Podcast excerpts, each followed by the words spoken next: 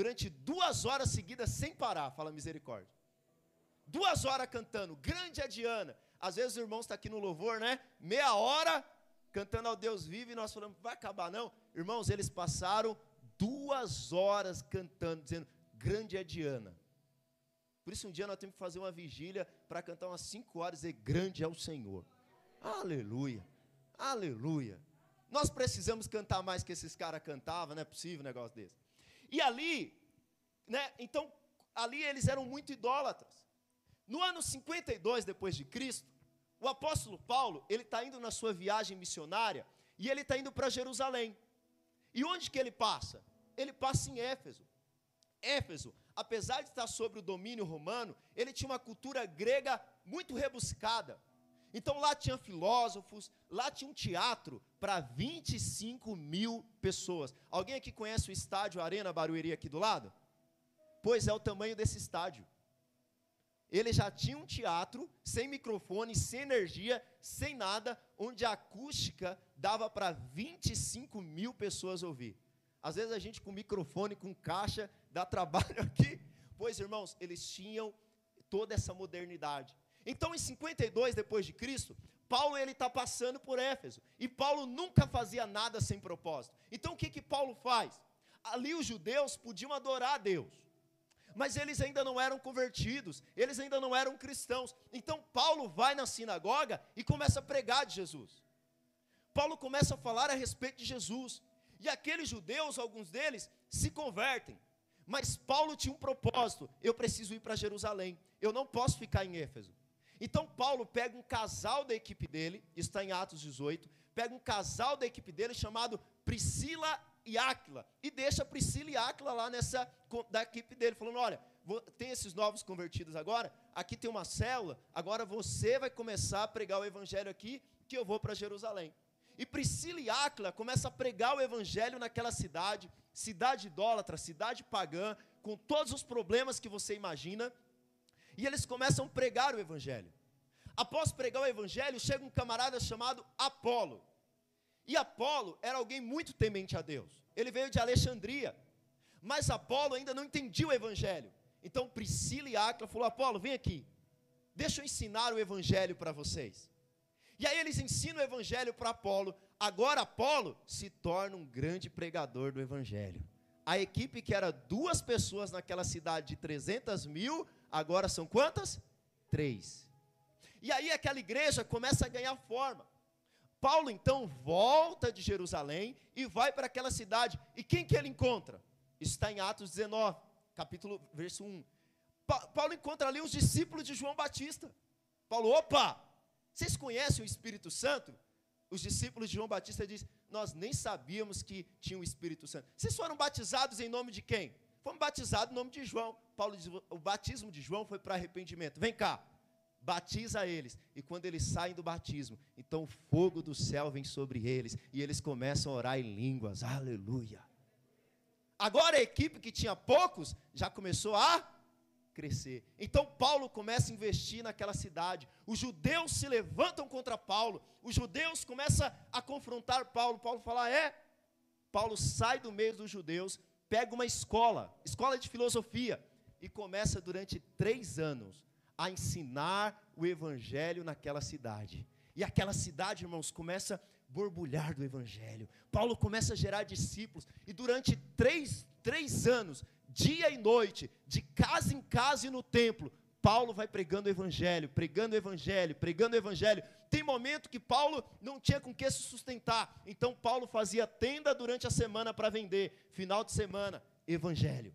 Gerava discípulos. Aí desceu Timóteo e Silas. Aí Paulo fala: agora vocês vão trabalhar nas tendas, que eu vou só pregar o evangelho. E Paulo vai pregando o evangelho. De repente, aquela cidade de 300 mil pessoas, onde tinha um templo idólatra, o povo é tão impactado pela glória de Deus que o povo começa a pegar os livros de bruxaria, começa a trazer para a rua e começa a tacar fogo nos livros de bruxaria. Mas irmãos, começa um avivamento borbulhante, tão grande naquela cidade, o fogo do Espírito, a glória de Deus. A Bíblia diz no capítulo 19 de Atos que milagres começavam a acontecer, milagres começavam pelas mãos de Paulo, as coisas acontecendo, discípulos sendo gerados. Sabe o que aconteceu? O templo de Diana começou a ter prejuízo. Quem vivia da idolatria de fazer imagens, começou a perder seus negócios, começou a perder sua renda então o avivamento do evangelho começou a ter um impacto social. Os idólatras começaram a deixar de ser idólatras, começaram a largar as suas imagens de Diana e começaram a adorar o Deus vivo. Então aquele povo pegaram aqueles irmãos e levaram para o templo de Diana e queriam os espancar ali. E aquela cidade gerou um grande tumulto e disse: esses tumultuadores, que agora veio tumultuar aqui, e ali Paulo implanta, irmãos, uma igreja vigorosa, uma igreja avivada, uma igreja cheia de Deus. Essa igreja se tornou uma igreja tão referencial que quando a igreja do mundo, a igreja localizada no mundo inteiro, precisava definir algumas coisas de doutrina, ele reunia os bispos, os pastores de todas as cidades. E sabe onde era a reunião? Em Éfeso. Lá teve dois concílios para definir a doutrina cristã. Foi em Éfeso. Então Éfeso agora tinha uma igreja vigorosa. Mas uma curiosidade de Éfeso também. Passou a primeira geração. Alguns irmãos que congregaram em Éfeso. Paulo foi pastor lá durante três anos. Timóteo foi pastor de Éfeso durante três anos. Apolo foi pastor em Éfeso durante um bom tempo. João João, o evangelista, João que escreveu o evangelho, ele escreveu o evangelho a partir de Éfeso, ele estava em Éfeso. Você pensa que o evangelho foi escrito assim, né? Jesus está andando e falando, e aí Jesus fala: oh, escreve aí, João, isso aqui. Não, o, o evangelho mais antigo é o evangelho de Marcos. Os outros evangelhos, muitos deles tiveram referência em Marcos. Por exemplo, o evangelho de João, ele escreve quando ele está lá em Éfeso. E todo domingo, os historiadores da igreja diz que dava oportunidade para o irmão João, depois que saiu da ilha, lá de Pátimos, para dar uma palavra no culto. E aí, toda vez que falava, irmão João, agora a palavra é com você. Afinal, ele tinha moral, né? Andou com Jesus. E ele falava assim: Jesus ama você. Entregava a palavra e voltava de novo, irmão mas diz que quando ele falava do amor de Jesus, apenas uma frase, a igreja de Éfeso inteira era quebrantada. Os historiadores também dizem que a mãe de Jesus, Maria, sobre os cuidados de João, também congregou na igreja de Éfeso. Olha que igreja gloriosa, irmãos. Essa igreja que nós vamos estudar agora. Quantos estão já com o coração fervilhando aí, diga amém. Mas eu vou te dizer uma coisa: quando Jesus vai escrever para sete igrejas de Apocalipse, qual que é uma das igrejas? 40 anos depois da primeira geração, a segunda geração perde o primeiro amor. Então Jesus diz para a igreja de Éfeso: vocês perderam o primeiro amor, vocês precisam voltar para o primeiro amor. Essa igreja é uma das que recebem a carta lá em Apocalipse. Essa semana eu tenho um desafio para você. Essa semana eu queria que amanhã você lesse Éfeso capítulo 18. Terça-feira, ou oh, perdão, você lesse Atos capítulo 18, amanhã. Quinta-feira, eu queria que você lesse Atos capítulo 19. Quarta-feira, eu queria que você lesse Atos capítulo 20. E até domingo, você lesse a carta aos Efésios. É, é quatro capítulos, é rapidinho. E aí, quando Paulo está escrevendo essa igreja, vamos ver aqui algumas coisas quando Paulo está escrevendo essa igreja. Primeiro, capítulo 1, verso 1, diz assim: Paulo apóstolo de Cristo Jesus, por vontade de Deus, aos santos que vivem em Éfeso e fiéis em Cristo Jesus. Graça a vós outros e paz da parte de Deus, nosso Pai, e do Senhor Jesus Cristo. Bendito Deus e Pai do nosso Senhor Jesus Cristo, que nos tem abençoado com toda sorte de bênção espiritual nas regiões celestiais em Cristo. A primeira coisa que nós vemos é que o apóstolo Paulo, ele começa dizendo que ele é chamado de Deus. Que o seu apostolado, o seu chamado é inspirado por Deus e não por vontade própria. Todo cristão precisa entender e ter consciência quem o chamou para a vida da igreja. Todo cristão precisa entender que, e ter convicção quem te chamou. Irmãos, quem te chamou? Quem foi que te escolheu? Se foi Jesus que te chamou, você não pode desistir. Se foi Jesus que te separou, Paulo tinha essa convicção. Paulo não era apóstolo porque ele escolheu ser apóstolo, porque estava na moda ser apóstolo, porque tinha algum status ser apóstolo. Paulo não escolheu servir ao ministério, servir à igreja, porque era um cargo. Paulo escolheu porque foi Deus que chamou. Você sabe qual a diferença entre chamados, quem é chamado por Deus e quem não é chamado por Deus? Quem não é chamado por Deus, quem quer servir a Deus apenas por um cargo, ele desiste rapidamente. Mas mesmo Paulo na prisão, mesmo Paulo no caminho da morte, ele não desistiu. Mas ele escreveu uma das maiores cartas, uma das maiores obras do mundo. Sabe por que ele sabia? Porque quem chamou não foi homens, quem chamou ele foi o próprio Deus. Eu te pergunto, quem te chamou? Quem te chamou para o ministério que você está?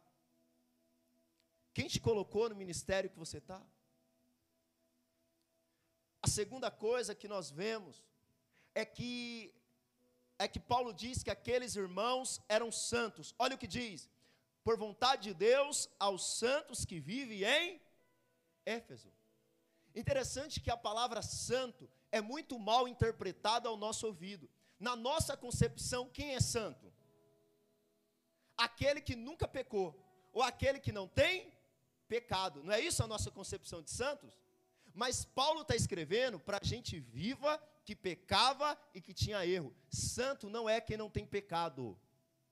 A segunda concepção errada, não bíblica de santo que nós temos, é de um grande homem de Deus ou de uma mulher de Deus que morreu e por causa da sua obra aqui na terra, ele foi canonizado. E aí você chama ele de santo. Mas santo não é esse. Santo é todo aquele que creu em Jesus e foi separado por Deus para servi-lo. A palavra santo no original não significa quem não tem pecado. A palavra santo significa aquele que foi separado por Deus. Quantos aqui foram separados por Deus? Diga amém. Então, se alguém te chamar de santo, você diga amém. Por quê? Porque você é separado. Mas, o que Paulo também diz aqui é que esses irmãos eram fiéis. Ele diz aos fiéis em Cristo Jesus.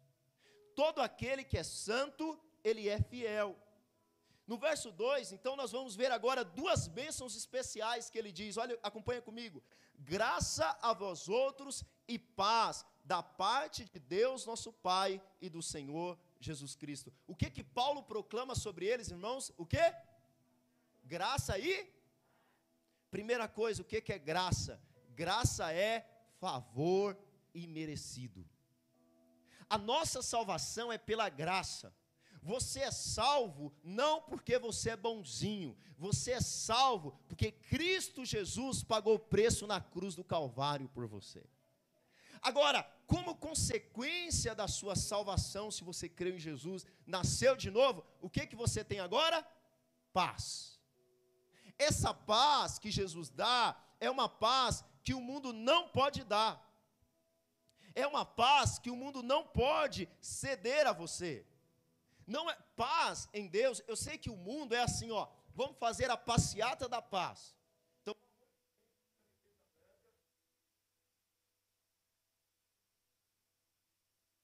então vai um monte de gente com camiseta branca levantando uma bandeira e dizendo paz. Tenho nada contra isso. Mas paz na Bíblia não é ausência de lutas, não é ausência de tribulação, não é ausência de aflição. Paz na Bíblia é consequência da graça. Se eu desfruto da graça, eu tenho paz. É paz independente da enfermidade, é paz independente da luta no casamento, é paz independente do desemprego, é paz independente dos problemas, mesmo que o mundo esteja atribulado, mesmo que as coisas lá fora estão agitadas, dentro de mim eu estou em paz. Essa é a paz que Deus tem para você. É a paz que o mundo não pode dar. É a paz que vem do Espírito quando você é salvo. O seu mundo interior, ele agora não está mais agitado. O seu mundo interior não está mais como o mar. Que, que, sabe quando você foi na praia e as ondas estão de ressaca e as ondas batem? O seu mundo interior não está mais assim. Mas porque você creu em Jesus, você foi salvo. A paz interior, ela entra dentro de você. Só quem está em Cristo Jesus pode experimentar essa paz. Amém? Nós também vemos, a terceira coisa, é que ele diz que os cristãos são abençoados. Irmãos, o povo de Deus, a igreja de Deus, é o povo mais rico da terra. Eu tenho um privilégio na minha vida.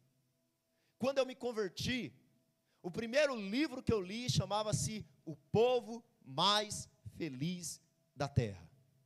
O povo de Deus, na antiga aliança Israel, eles eram abençoados de acordo com seus méritos, de acordo com seus merecimentos. Projeta para mim Deuteronômio, capítulo 28, só por uma questão de de eu postar aqui para os irmãos. Olha como que era a bênção na antiga aliança. Olha só, e será que se ouvires a voz do Senhor teu Deus, tendo cuidado de guardar todos os teus mandamentos, o Senhor teu Deus te exaltará sobre todas as nações da terra. Verso 2. E todas essas bênçãos virão sobre ti e alcançarão quando os ouvires a voz do Senhor teu Deus. Verso 3. Bendito serás na cidade, bendito serás no campo. Na antiga aliança, quando eles criam em Jesus, quando eles praticavam a lei, e eles nunca conseguiam praticar a lei, eles recebiam bênçãos terrenas, mas na nova aliança, projeta para mim Efésios 1:3.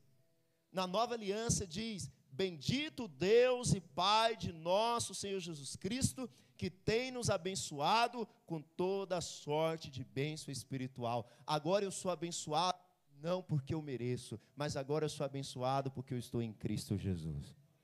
Mas tem mais. Na nova aliança, eu sou abençoado, porque Deus é a fonte das bênçãos.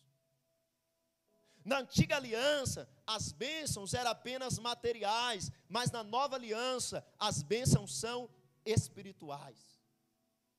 O lugar onde eu sou abençoado é nas regiões celestiais. E pastor, por que, que eu sou abençoado? Porque eu estou em Cristo. Aleluia.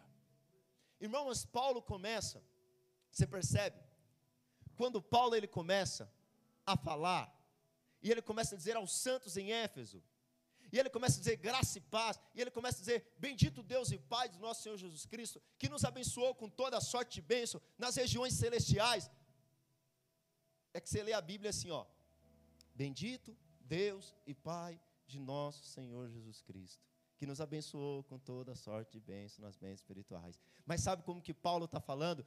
Bendito o Deus e Pai do nosso Senhor Jesus Cristo, que nos abençoou com toda sorte de bênção nas regiões celestiais. Paulo começa a exultar a Deus.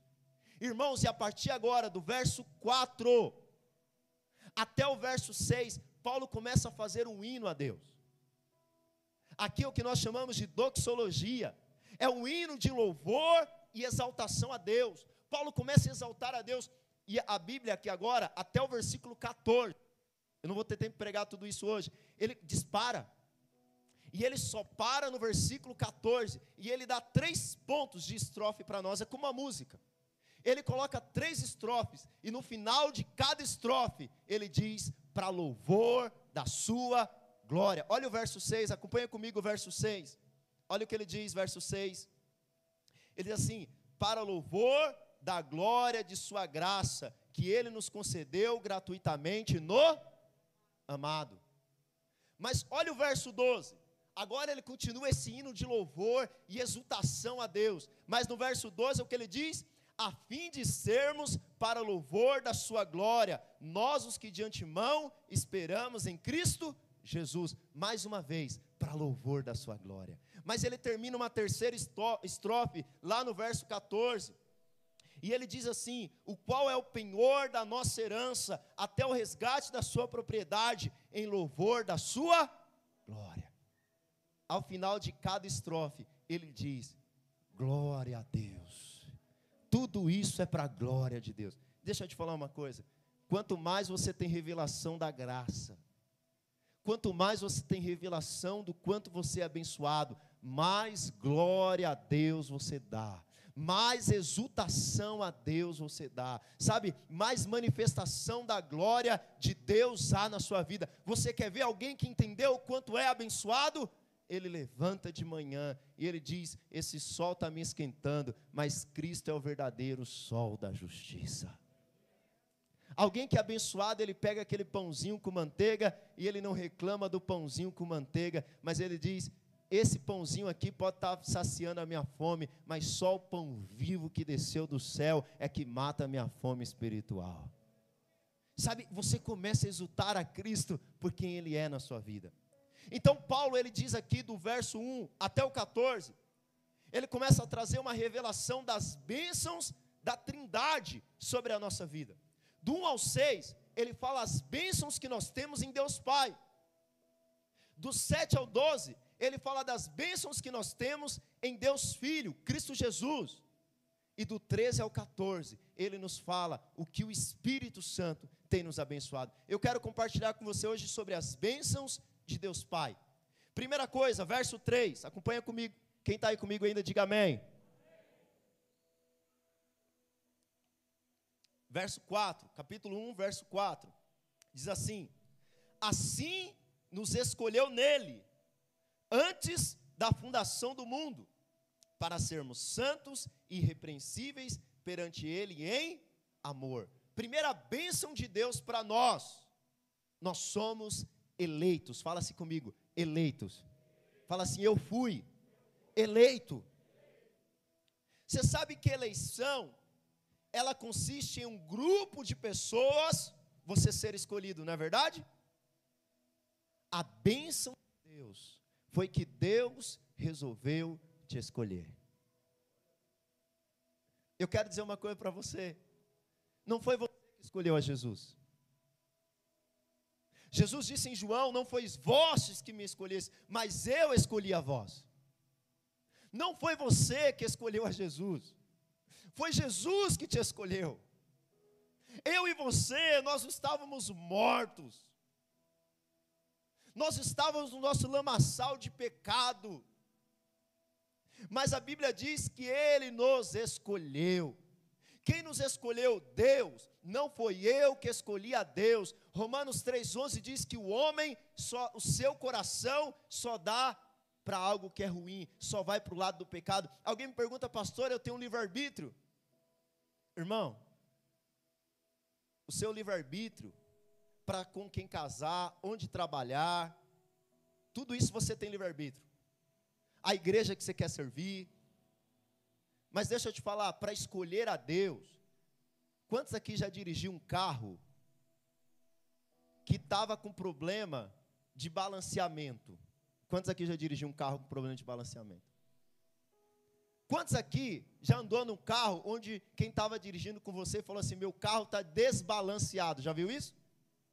Nós éramos um carro desbalanceado. Após a queda, é como nós, imagina você na Castelo Branco e o teu carro só puxa para um lado o nosso carro, a nossa vida, só puxava para o lado do pecado, até que um dia Deus olhou para você e falou: Eu estou te escolhendo. E quando Ele te escolheu, Ele colocou o Espírito Santo dentro de você. Você está aqui nesse domingo, um domingo, irmão, frio, chuvoso, não é porque você escolheu, é porque o Espírito escolheu você e falou para você que você estaria aqui. Aleluia! Pastor, quando que Deus me escolheu, pastor? O dia que eu fiz aquela oração no meu quarto, depois que Adão pecou, pastor, foi ali que Deus me escolheu. Ele nos elegeu nele antes do que, irmãos? Quando que Deus te escolheu? Foi ontem? Foi quando Cristo veio? Foi quando ele criou o mundo? O mundo nem existia, e ele diz: Um dia eu vou escolher você. Irmão, quando Adão pecou, Adão não pegou Deus de surpresa. Quando Adão pecou, Deus já tinha preparado um plano maior. Por isso ele te escolheu, não é porque você é bonzinho.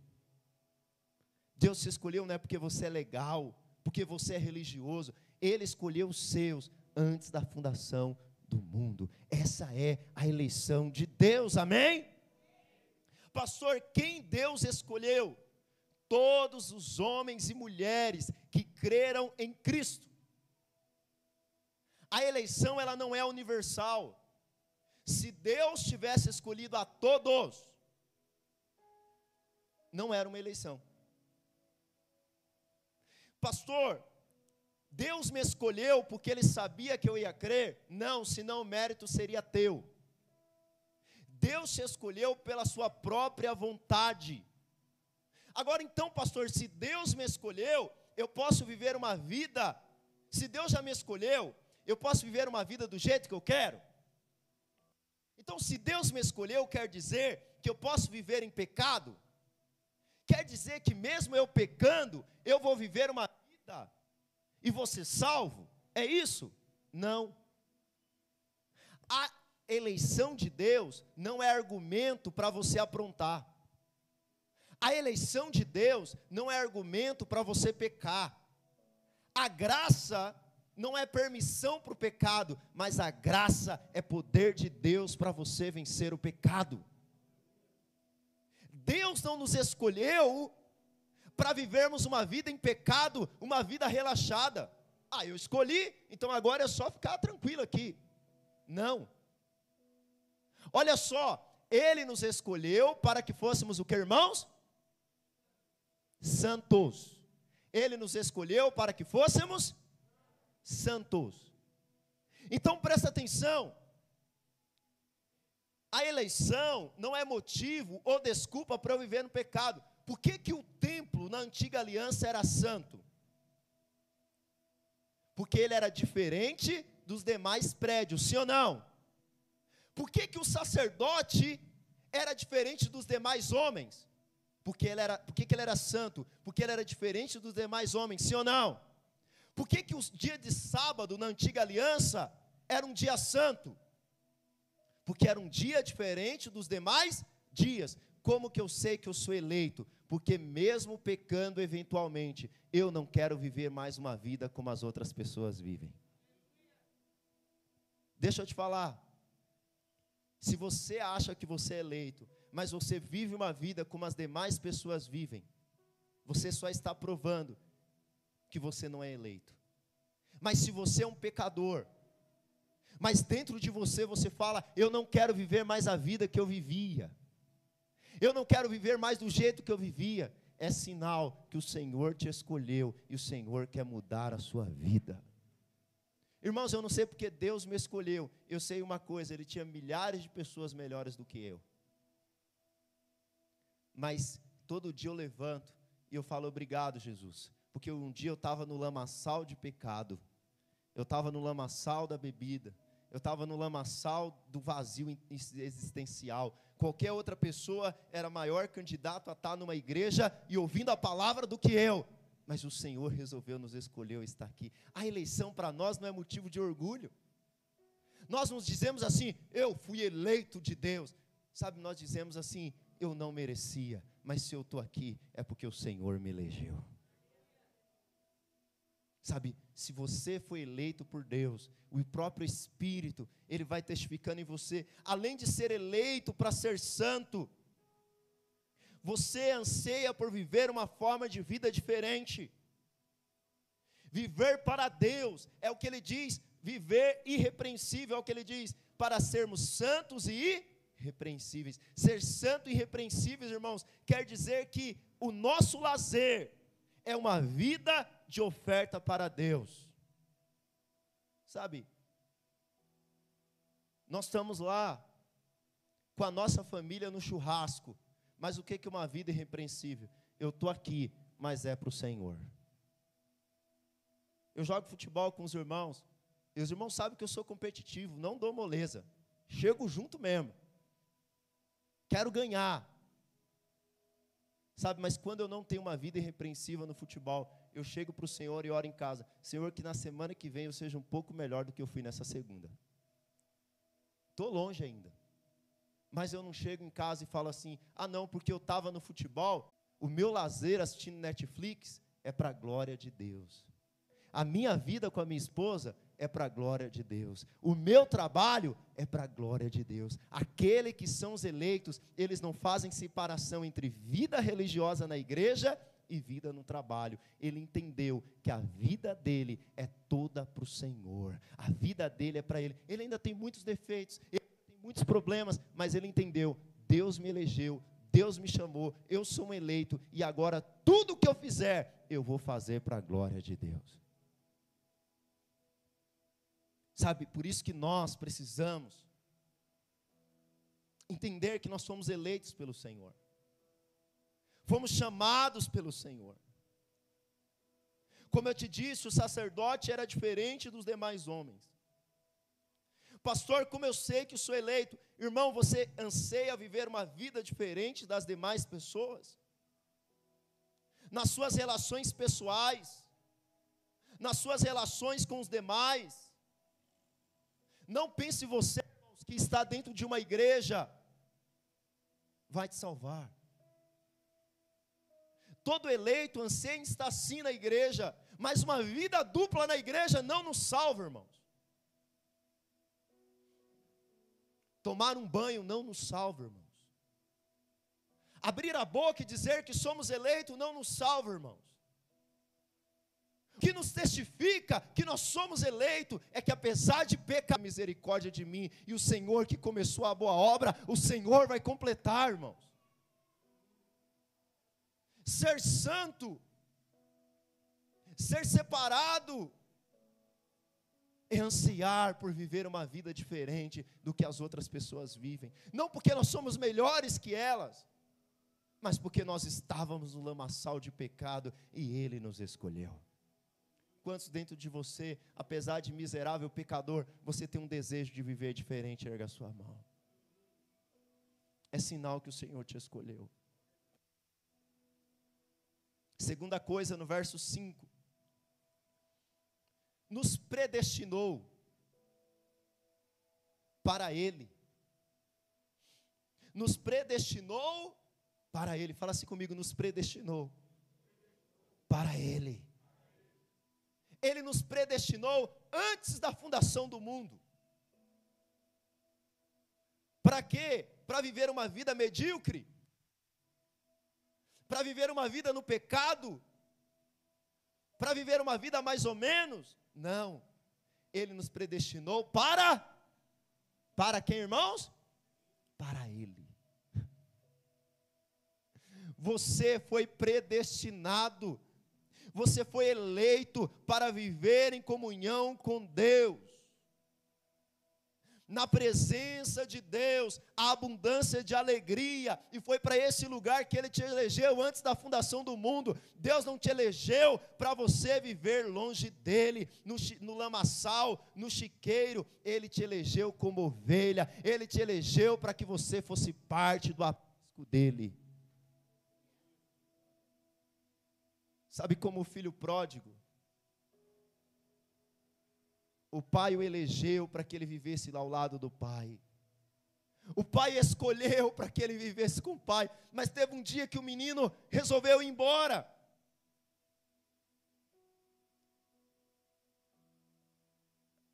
Teve um dia que o menino resolveu cuidar de porco. Teve um dia que o menino resolveu ficar no chiqueiro com os outros porcos. Teve um dia que o menino deu vontade de comer bolotas de porcos. Mas teve um dia que aquele menino entendeu: eu não fui chamado para isso. Se os servos do meu pai têm comido, o que, que eu estou fazendo nesse chiqueiro de pecado? E aquele menino volta, e quando ele volta em direção ao pai, o pai não fala para ele assim: ô, oh, toma banho primeiro, troca roupa, toma uns três banhos. Não sei se alguém já chegou perto de porco. Depois você chega perto de porco, você toma cinco banhos e ainda está fedendo a porco. Aquele menino trabalhou cuidando de porco, irmão. Mas o pai que é Deus não diz para ele, filho, vai tomar um banho. Quando o pai viu aquele menino de longe com roupa suja, o pai correu em direção dele. Sabe por quê? Porque o pai te predestinou para você viver em comunhão com ele. Por isso não fique longe do pai. Ovelhas caem na lama, mas ovelhas não ficam na lama. Pastor, como que eu sei que eu sou eleito? Como que eu sei que eu sou filho? Quando você cai na lama, você fica na lama e se lambuza? Ou quando você cai na lama, há um desejo no seu coração de voltar correndo para o Pai? Há um desejo no seu coração de dizer: Pai, tem compaixão de mim. Pai, me aceita, nem que for como um dos empregados. Então, Pai, vem, prepara uma grande festa para você. Foi para isso que Ele te predestinou. Sabe, Ele não te predestinou para você falar com Ele só no domingo, não. Ele não predestinou para você estar apenas de culto em culto, não. Ele te predestinou para que todos os dias, pela manhã, pela tarde, no seu trabalho, na sua família, você tenha comunhão com Ele. Enquanto você está no seu carro, você diz: Espírito Santo, como é bom ter a presença do Senhor aqui. Você está lavando a louça e você diz: Seja bem-vindo, Espírito Santo. Você está no seu trabalho com um chefe chato, com clientes problemáticos, e você diz: Ah, doce presença do Espírito. Foi para isso que eu fui eleito, foi para isso que eu fui escolhido, foi para isso que eu fui predestinado, foi para isso que o Senhor me escolheu antes da fundação do mundo. Ele não te escolheu para você ficar longe dele. Eu não sei a vida que você está levando. Mas Deus te predestinou para coisas muito maiores, para comunhões muito maiores. Mas tem algo maravilhoso que ele diz. Sabe, Deus não te chamou para viver longe dele, irmãos. Mas tem algo maior que ele diz no verso 5 ainda, na parte B, ele diz: para adoção de filhos, por meio de Jesus Cristo, segundo o beneplácito da sua vontade. A, a outra bênção, além de ser eleito, além de ser predestinado, é que ele nos adotou. Ele nos adotou, irmãos. E talvez você não tenha noção do que é ser adotado no mundo romano. Talvez você não tenha noção do que é ser adotado na época dos, dos Efésios aqui. No Império Romano, os pais tinham total poderes sobre os filhos, poder absoluto. No Império Romano, um pai podia vender seus filhos. No Império Romano, um pai podia escravizar seus filhos. Você que é filho, você acha que a vida está dura hoje? No Império Romano a coisa era terrível. Um pai podia matá-los. Esse era o Império Romano. Um filho natural podia ser vendido, escravizado ou podia até matá-los. Mas você sabe o que é interessante? Que 1 João diz que aquele que vive na prática do pecado é filho do. De quem, irmãos? Do diabo. Você pensa que todo mundo é filho de Deus, não é verdade? Mas não é isso que a Bíblia diz, não. João 1,12. Todos são criaturas de Deus, mas, João 1,12 mas a todos quantos receberam, deu-lhes o poder de serem feitos filhos de. Isso é filho de Deus. O dia que, de primeira a sua eleição, Deus te elegeu. Aí teve um dia que você recebeu a Cristo verdadeiramente no seu coração. E aí você se tornou filho de. No Império Romano, então, quando alguém era adotado, essa criança recebia um novo nome essa pessoa recebia um novo nome, ela recebia uma nova família, o seu passado era apagado e iniciava agora uma nova vida. A Bíblia diz que o diabo veio através dos falsos mestres matar, roubar e destruir.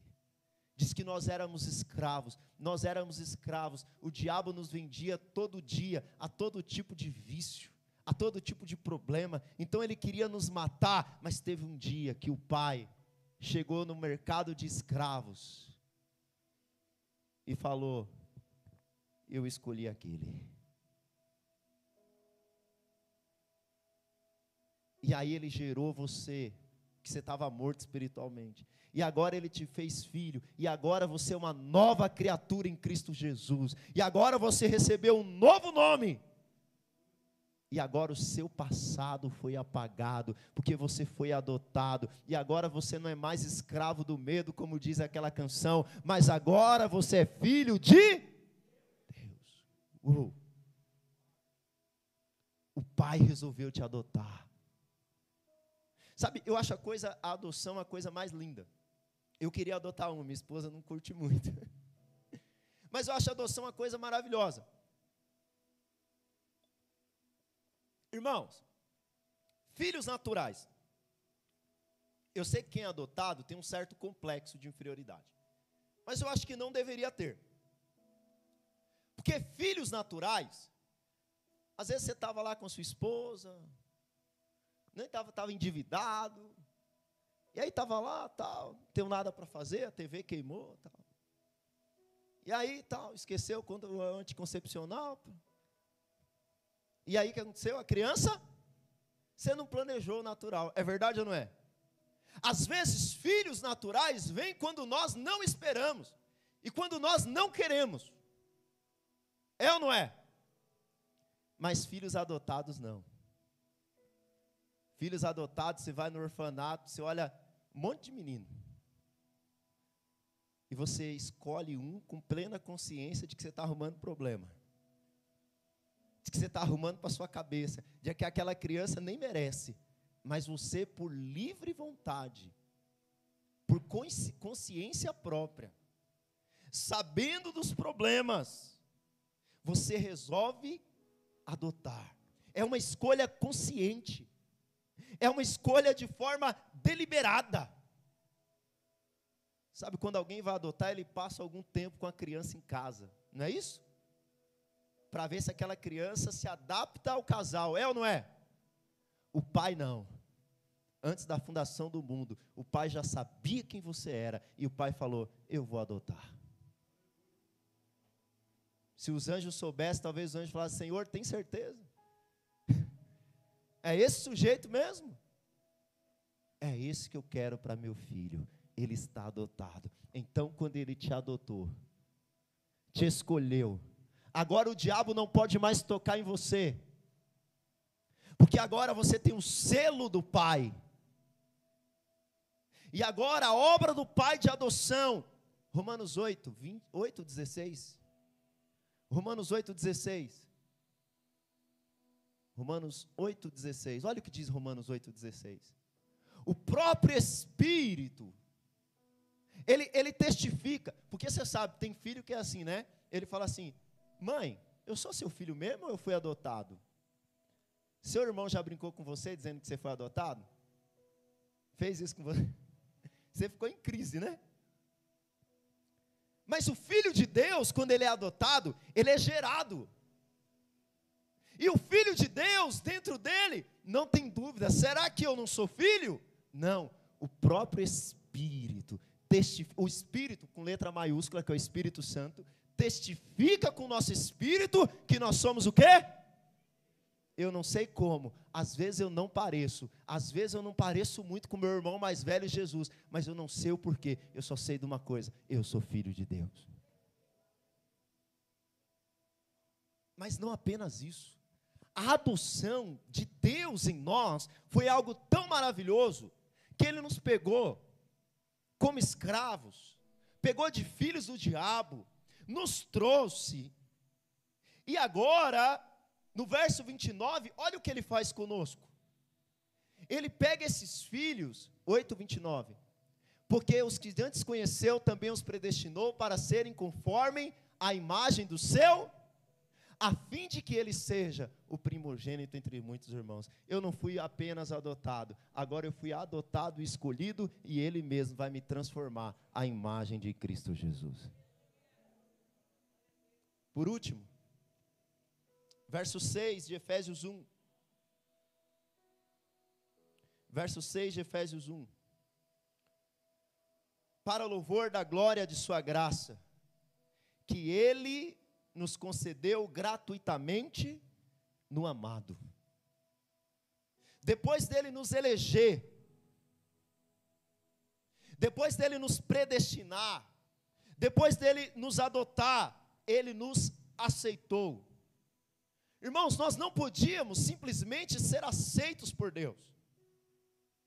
Nós não podíamos ser aceitos por Deus primeiro pelos nossos méritos, porque as nossas obras são como trapos de justiça. Por isso nós não podíamos ser aceitos como filhos.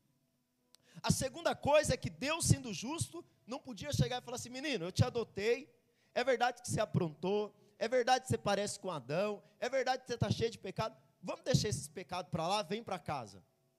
Deus não seria justo se ele fizesse isso. Então, o que, que Deus fez comigo e com você? Diz que ele, olha o verso 6, que ele nos concedeu gratuitamente no amado. Quem é o amado? Jesus.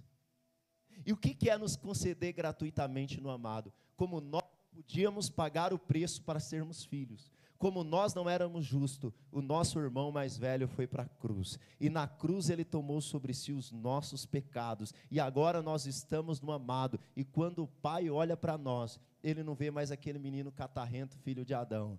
Ele vê Cristo Jesus em você. Foi assim que ele te adotou. Pastor, mas por que, que Deus fez tudo isso comigo? Por que, que Deus me elegeu? Por que, que Deus me predestinou para ter comunhão com Ele? Por que, que Deus me adotou? Por que, que Deus me aceitou? O fim principal da nossa vida é glorificar a Deus. Para isso nós fomos criados, para isso aconteceu tudo isso conosco. Mas qual o fim de Deus? Qual o propósito de Deus? Qual o propósito da obra de Deus? Qual o propósito de Deus fazer tudo isso? Qual o propósito de Deus Pai fazer tudo isso? O fim principal de Deus é glorificar a si mesmo. Por isso o verso termina: para o louvor da glória de Sua graça. Todo evangelho que termina na glória do homem não é evangelho. Evangelho é quando termina na glória de Deus. Evangelho é quando o versículo termina para o louvor da sua tudo que nós fazemos. Eu descobri que eu fui eleito, eu descobri que eu fui predestinado, adotado, aceito. Só pode resultar uma coisa no fim da minha vida. O meu coração palpita em glorificar o meu Pai. Eu não sei você, mas no final dessa mensagem, tudo que eu quero é glorificar ao Senhor. Os irmãos do louvor pode subindo aqui. Irmãos, eu concluo dizendo que quando entendemos a obra do Pai em nós, entendemos que o fim é glorificá-lo. Irmãos, nós não temos mais motivos para ficar abatidos. Nós não temos mais motivos para ficar depressivos, para ficar tristes, irmãos. Um cristão que entendeu isso, entendeu a sua eleição, ele não pode ter mais uma vida abatida. Ele não pode mais ficar abatido com as coisas deste mundo, porque ele não é deste mundo, ele é celestial, ele é abençoado nas regiões celestiais, irmãos. E não apenas isso, mas a Bíblia diz que ele restaurará todo o universo e você também reinará com ele. O reino de Deus é já e ainda não ele já governa, mas tem um dia que ele virá em que você governará com ele. Foi para filho que ele nos chamou. Por que, que você está abatido? Por que, que você está triste? Por que, que você está. Por que, que você está, sabe, chateado? Um cristão que entendeu quanto ele foi amado, eleito, escolhido, adotado, ele se alegra ele se alegra no Senhor, ele está feliz no Senhor. Quando entendemos quem nos chamou, quem nos deu Sua graça e Sua paz, quem nos elegeu, quando temos revelação disso, nosso coração exulta de alegria. Hoje você não é mais escravo do medo, hoje você é filho de Deus. Fique de pé no seu lugar. Aleluia. Oh, Espírito Santo. Sabe, eu não sei se você está vivendo a vida que Cristo te predestinou, a vida que Cristo te chamou, a vida que Cristo te escolheu. Mas esse é o tempo. Esse é o tempo, irmãos. Comece a exultar a Ele, porque você é filho. Comece a exultar a Ele, porque você é um escolhido do Senhor antes da fundação do mundo. Comece a exultar a Ele, porque nós não merecíamos, mas Ele mesmo nos separou. Será que você pode abrir a sua boca? Talvez você não tenha vivido como eleito do Senhor, mas você vai dizer agora: Senhor, eu quero viver como eleito do Senhor. Ele nos predestinou para sermos santos e irrepreensíveis. Ele nos adotou como filho. Ele nos aceitou. Ele não nos destinou a viver no lamaçal. Você não é chamado pela sua própria vontade. Você foi chamado pela vontade de Deus. Talvez enquanto eu estava pregando aqui, o seu coração queimou e testificou que você é chamado de Deus. Dê uma resposta ao Senhor agora. Reconheça-o como Senhor e Salvador da sua vida, se você não fez ainda. Deixa o Espírito operar no seu coração agora. Creia nele, receba ele agora em o nome de Jesus. Aleluia.